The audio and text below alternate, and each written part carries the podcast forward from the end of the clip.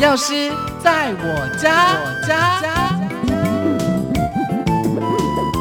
耶赞哦！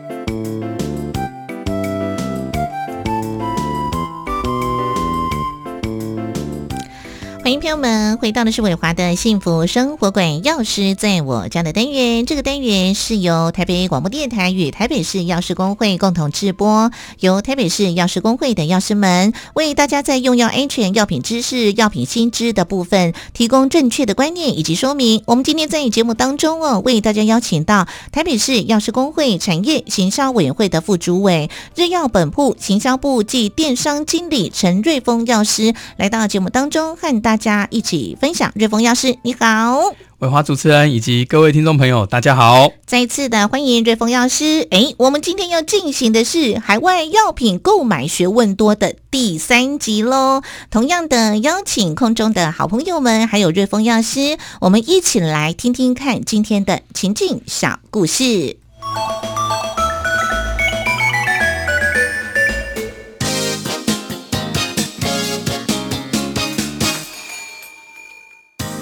对了，药师，日本这些感冒药、眼药水、胃肠药，大家都说很好用。照着前面药师您说的分类，不要是处方药，那我们一般民众就可以安心放心的使用了，对吗？嗯，虽然说啊，自我药疗是有慢慢在推广啦，但是有很多潜在的风险是大家所忽略的。前面已经提到很多案例，这边也可以再补充几个有趣的状况。像是啊，因为日本很喜欢用代码跟英文缩写，所以有人呐错把 FX 眼药水当成了保险套在买。另外，像小花眼药水是有特定款式给隐形眼镜专用的，但是其他款式并不是这样，用错的话就会造成眼角膜受伤。最后还有包装的误认，也是可能搞错的状况。像是眼药水出的胶囊保健品，买回家才发现啊，其实根本不是眼药水。哇，原来有这么多的误会会发生哦！没错啊，用药问药师这个准则准没错，只是在日本你问药师，他回复的会让你听不懂而已啊。也是哎。另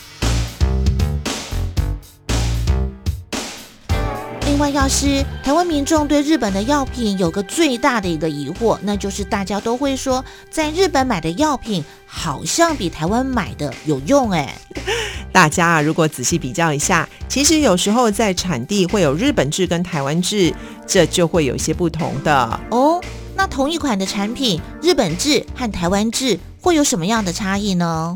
魔鬼藏在细节里，因为啊，法规还有民众以及流行病学的整体研究，台湾跟日本法规是不太一样的，两边的成分当然会有些差异啊。比如说啊，像国人最爱带回的感冒药颗粒或者是糖衣锭，明显的一项成分就是可待因，这个呢是属于吗啡类止咳的药品，止咳效果很好。但是有的人在感冒的时候，觉得身体跟头重重的，它也会让身体感觉比较舒服。可是有人会因此成瘾，也因此啊，在台湾就把这一项成分移除，保持其他的效果，减少成瘾状况的案例。哦，原来如此。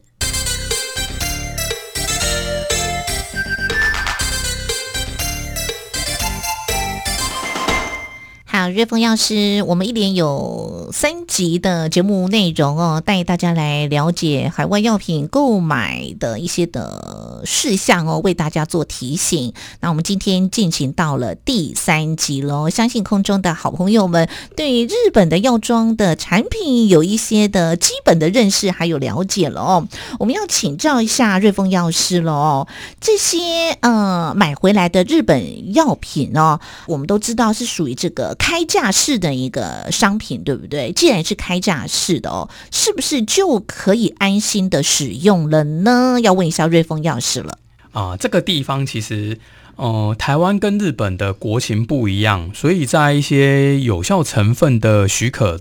是有差别的，因为其实，在日本有一些成分是被允许，比方说像刚刚啊小剧场里面提到的可待因，嗯，那可待因这一个成分的确在呃止咳的部分是很有效果。可是呢，它带来的副作用其实是有的人会昏昏沉沉的，甚至会觉得轻飘飘。有人就会把这样子的一个感受，觉得诶是这项产品带来的一个很好的效果，所以它就会变成固定的，有时没事就吃一包。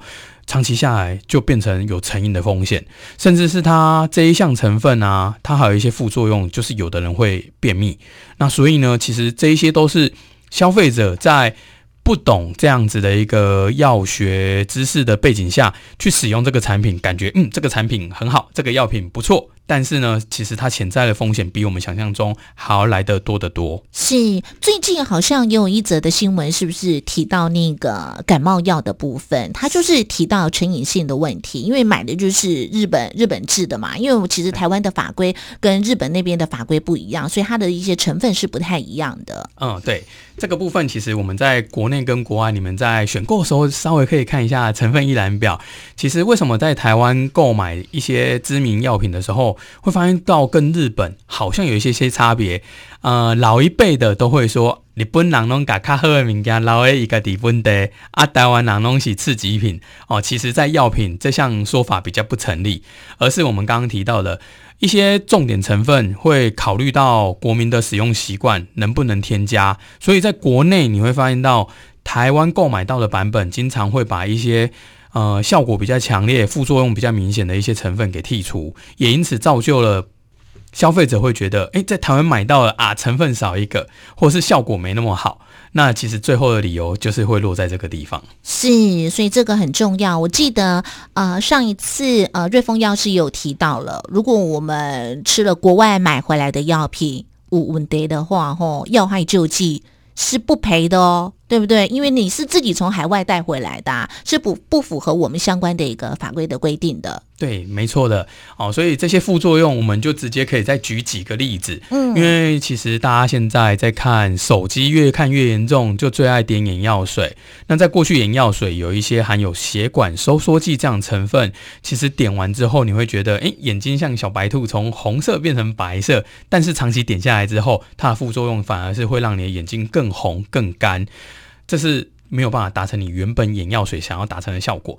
另外一个部分是去日本购买眼药水，有的人会选购佩戴隐形眼镜可以使用的，但是这一类款式很少。可是如果你看不懂、看错了，因为国人对于日文不是那么熟悉的状况下，有可能就直接点到不能用在隐形眼镜上面的一些产品。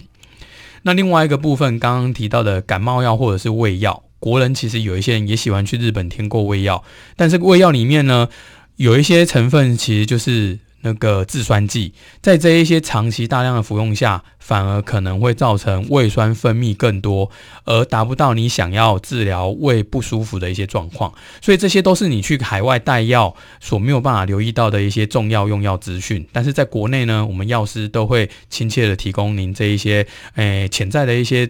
呃，应该要注意的事项，让你在用药上面可以更加安呃安心安全。是没错，这个很重要诶。所以瑞丰药师，就算说呃，我们这些的药品是属于呃开放式的一个药品哦，就像我我们自己国内也是有一些开放式的嘛，对不对？其实就算是开放式的，瑞丰药师，你是不是比较建议我们还是要透过我们的药师做一个咨询会比较好？对，因为其实一个药品里面有多项的有效成分，这些有效成分其实都有各自要注意的事项。那如果在没有了解各项成分的有效成分跟副作用的状况下，如果擅自冒滥用，有可能会导致自己一些意外的不良反应出现。是没错，刚刚我们的瑞丰药师特别提到啊，小字眼药水，我们都觉得那是小事情，有没有？对。可是点在眼睛哦，点错了，或者是那个不能够长期点，你又长期点的话。哦，那真的会造成眼睛的一个伤害了，没错，千万呃要注意跟小心了。哦，好，我们刚刚也特别提到了，其实在日本买的药品，有时候和台湾的同一产品呢，其实比对之后，它的确是有一些的差异的哦，就是因为相关法规的不同，就。只是因为相关法规的不同吗？嗯，对，在法规面是不同，然后再来是有一些配方跟成分的调整，也会因应台湾的一些需求。那最后可能就是还会考虑到呃制造的一些商业考量。你会发现到有一些产品在台湾是日本品牌，但是会是委托台湾制造。啊，在日本的话就是日本药厂制造，所以这些其实都是啊美美嘎嘎的地方哦。我们本地的业者也会有这个直接进口日本直接过来的吗？就啊，有一些会是直接进口日本制造，但是也有一些是日本品牌台湾制造。哦，但是只要是台湾制造，一定要符合我们台湾的法规嘛？没错，对不对？那如果是从日本直接进来的话，它可以直接进来，也是因为它是符合我们台湾法规，那个相关成分是符合的哦。对，那些也是要经过台湾法规的合可，才可以进口进来到台湾去做贩售。你看这是不是很重要？因为我们自己从网络中去买的话。我们就不知道它是不是符合我们台湾的法规嘛？但是我们的业者直接进来的话，是符合我们的台湾的法规的哦。就政府会协助我们把关，对这些有效成分，还有里面的品质符不符合台湾国民的需求？嗯，所以网络上买药真的聪明吗？瑞丰药师？嗯，严格来说，我真的觉得太多的风险，它的弊大于利，你会让自己啊暴露在一些未知的一些呃你想不到的。但是呢，如果真的发生了，你却又求偿无门，因为业者不会帮你承担这项风险，政府也因为呃要害救济基金法，它承保的范围就是国内合法业者进进来的这些有效成分或是核发许可证的产品，所以呢，其实我们真的不是很建议私自去购买这一些海外甚至是网络来路不明的一些产品。是没有比较划算哦，哦，到时候伤身伤心又伤钱又破破破费了嘛，对不对？没错。好，那呃，瑞丰药师，我们来问一下哦，因为呃上次提到你才从日本嘛，日本回来哦，看到日本的药妆的一个市场哦，我们知道这个我们自己台湾本地的呃药妆市场竞争就已经很激烈了哦，这个日本的药妆市场他们的呃市场状况竞争状况是如何呢？哇，他们日本市场就是呃三步一小店，五步一大间这样子的一个插旗插满。日本大街小巷，所以它的竞争之激烈，已经是我们有点难以想象。可是呢，我们也可以就是在这边观察到一些比较有趣的部分。先从产品面，我们可以想象，日本其实暖暖包，嗯，很好，暖暖包。但是呢，暖暖包可以卖的市场需求就有限，那怎么办？扩增它的市场呢？暖暖包用在贴肚子，诶，女性经期来的时候，再来。我们大家最熟悉的，上班上累了，肩颈要舒压一下，所以肩颈暖暖包。最后呢，大家很熟悉的眼罩，发热眼罩。所以其实一个暖暖包在这样竞争市场，就会演变出其其他局部使用的一个新的概念。这是第一种我们竞争下你会观察到的一个产品变化。那另外一个部分叫做，呃，会有那种就是大型的连锁通路。跟小型的个人药局，那他们其实呢，各位去日本的时候也都可以看到小型的个人药局啊，你会发现到它会在特定的一些呃零食啊，或是小东西摆在门口，会格外的划算跟便宜，跟其他连锁店比起来。所以呢，如果你去日本观光，还可以稍微留意一下这些特色的个人小店，这是呃可以让各位发现的一些小趣味。那另外一个部分也是我们也可以分享给各位知道，因为日本连锁药妆店他们非常竞争，在过去他们可能会用彼此销价，就是你一百块，那我就九十九块，然后另外一个就说那我就九十七块，大家没完没了。但是近期大家就反过来操作了，你一百块，那我就一百零一块，大家相安无事，一起提供。高品质好东西，消费者又买得起的价格，所以其实近期的日本药妆店，你会看到有很多有趣的这一些呃小地方的操作。是，哎，瑞丰药师刚提下那个价格的部分哦，我们以前是差一块也要一直比比比比到最后最低价嘛，对不对？啊，金茂博港哎，金茂是这个多一块钱，我们的消费者就哎也差不多嘛，哎，这是我们消费者的心态改变了嘛？为什么？哦，因为我们消费者的心态会觉得，哎，其实差这个一块钱，哦，我来旅游最关键的东西是什么？时间。哎，我我如果走到下一间店，比到的价格只差一点点的话，那我是不是在当下就赶快做决策？再加上其实大家近期去日本消费的时候，退税要包成同一包。如果你分成两包，你就要买两包的价钱。所以近期这样的一个操作下，诶，消费者其实就会在一店里面就把它购足。那除非你一开始就先做足功课，哪一些店看起来会相对的划算且便宜，就直接进攻那个地方买到免税额。是，哎，所以这样子的一个改变哦，对业者来说的话是好事，对不对？不用这个刻意的去呃销价竞争。没错，因为其实这样子，呃，销价对各位来说，就是对消费者，呃，要多比价；对业者来说，会觉得，哎，我一直在价格上面做琢磨，我是不是在品质上面要做牺牲？因为便宜就有可能。品质就会出瑕疵，所以就会进入一个恶性循环。所以在近期，日本虽然规模化之后，竞争化走到后期，就变成嗯，价格一样可以维持在高工业品质。高产量的输出一样便宜，但是维持好品质，但是也不至于到要销价，让观光客要多比货比三家这样子的一个状况。是，所以这个改变是好事哦，对大家都是好事。对，没错。嗯，那另外呃，刚。瑞丰药师也提到了日本药妆市场的一个现象，我自己觉得还蛮好奇的，就是有一些小型的那个呃药局，就是这样这样子，他们在门口就会摆放一些小东西，就是特别的便宜，对不对？没错，这个是吸引消费者，好，透过这个小东西，然后他可以进到这个店当中嘛？是不是有这样子的一个？一一个这样子商业操作，对对对对对，没错没错，是这样子吗？对，有的，因为其实我们去日本会发现到，日本很有趣哦，有一些啊这些小店，他们会有他们自己的特色商品，嗯，所以其实，在门口你觉得哦，这在其他连锁，因为连锁店为什么叫连锁？因为它的所有的啊 SOP 啊视觉操作都要一致，所以你会觉得哦，看起来就是让我印象深刻，所以都很清楚。可是到了小店，你就会看到，哎，它有卖一些。你在平常看不到的，或者是有一些特别的东西，价格哦，好便宜，嘿，这样子的两大惊呼感，就是诶没看过的，或者是没看过的价格，那来让你觉得诶逛我这间小店可以进去看看，是不是还可以挖到更多我意想不到的惊喜？对，没错，因为有时候如果呃没有一个东西吸引我的话，因为一般我们又对于小小的店，除非有特色，我们才会走进去看，对不对？那我们因为外头有个东西吸引我们了，我们就可以进到店当中。对。我们就会再去看看它里头还有哪些的东西。没错，没错。哇，这个真的是一个经营的一个策略的使用，哎。对，就是他们的经营之道。那另外一个部分，其实日本药妆店到后半期，大家会注意到一件事情，就是所谓的动漫人物或者是偶像人物的授权 IP。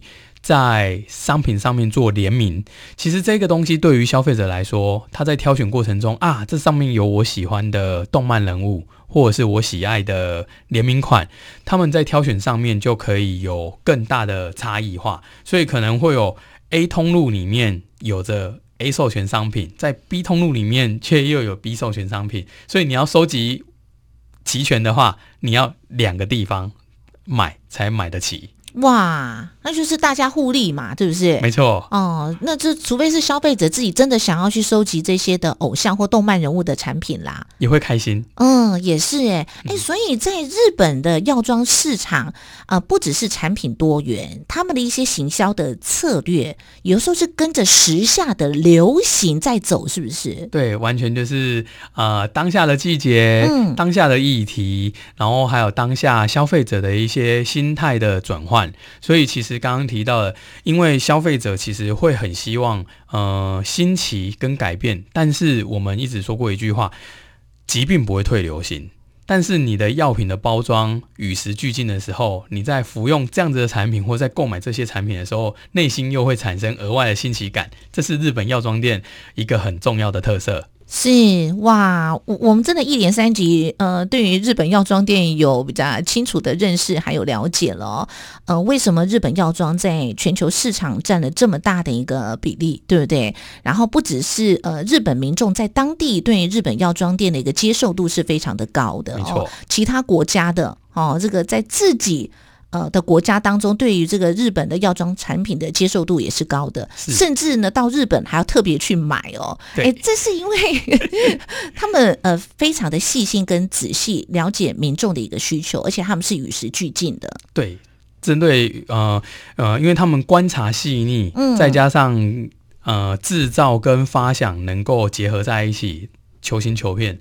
那甚至是刚刚提到的，呃，在二零二一年之后，日本也特别提出了在药妆店里面啊，要开始贩售啊、对地球有帮助、响应 ESG 大大小小的一些产品。我们就直接举一个，在日本，其实在旅馆方面已经要求。非一次性的、抛弃性的这些产品啊，都不能已经在旅馆里面出现，所以消费者可以到药妆店里面买到米制的这一些牙刷。米制的牙刷对于他们来说就是废物利用，因为其实哦日本也是产米大国，哦，但是其中有一大部分的米，老米或者是旧米，其实丢掉怕剩，但是呢，他们就想到了把这个米拿来做牙刷，这个牙刷就可以减少呃塑料的一个使用，所以药妆店也就这样推出这样子的一个环保议题，甚至是一些知名的。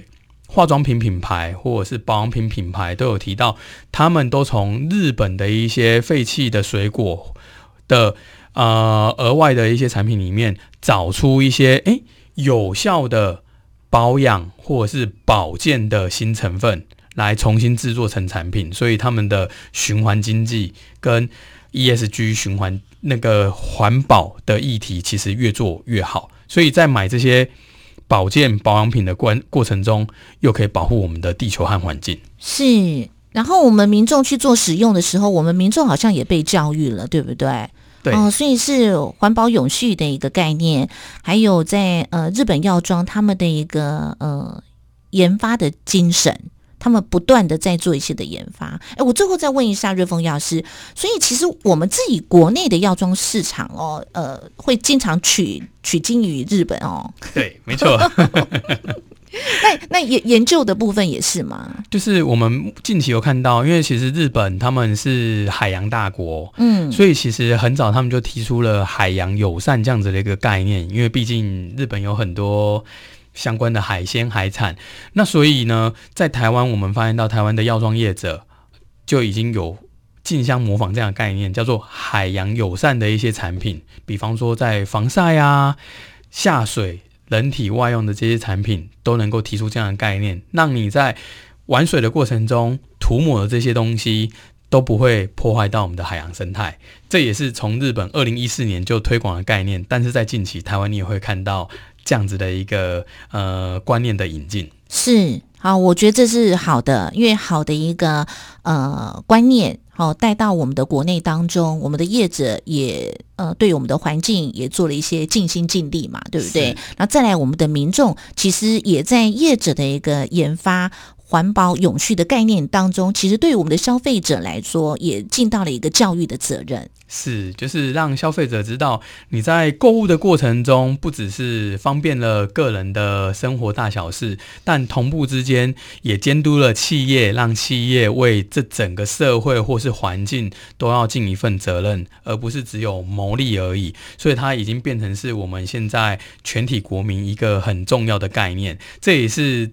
这一次我去日本药妆店，看到一个在过去几年没有注意到的一个重大改变。因为先前是听到一些有点像是概念，我们该注意了，但是近期你去日本药妆店已经看到落实在各式各样的产品上面。是哦，他们做到了，而且开始执行了，对不对没错？那下次换到我们台湾的药妆市场，也要开始做执行了嘛？也会陆陆续续看到这样子的概念出现。是，谢谢瑞丰药师的分享。我们一连三集哦，瑞丰药师呃带我们从日本药妆店的现况，我们谈到了日本药妆店的产品的特色，还有日本制、台湾制的差别，以及价格的差异哦。其实购买海外的药品的注意事项真的非常非常的多哦。那其实价格上都差不多了哈、大家不用这个从日本再扛了一大堆回来啦，哈、对不对？好好享受旅游。好好享受旅游，这是我们瑞丰药师哦，这个三级当中的一个提醒啊、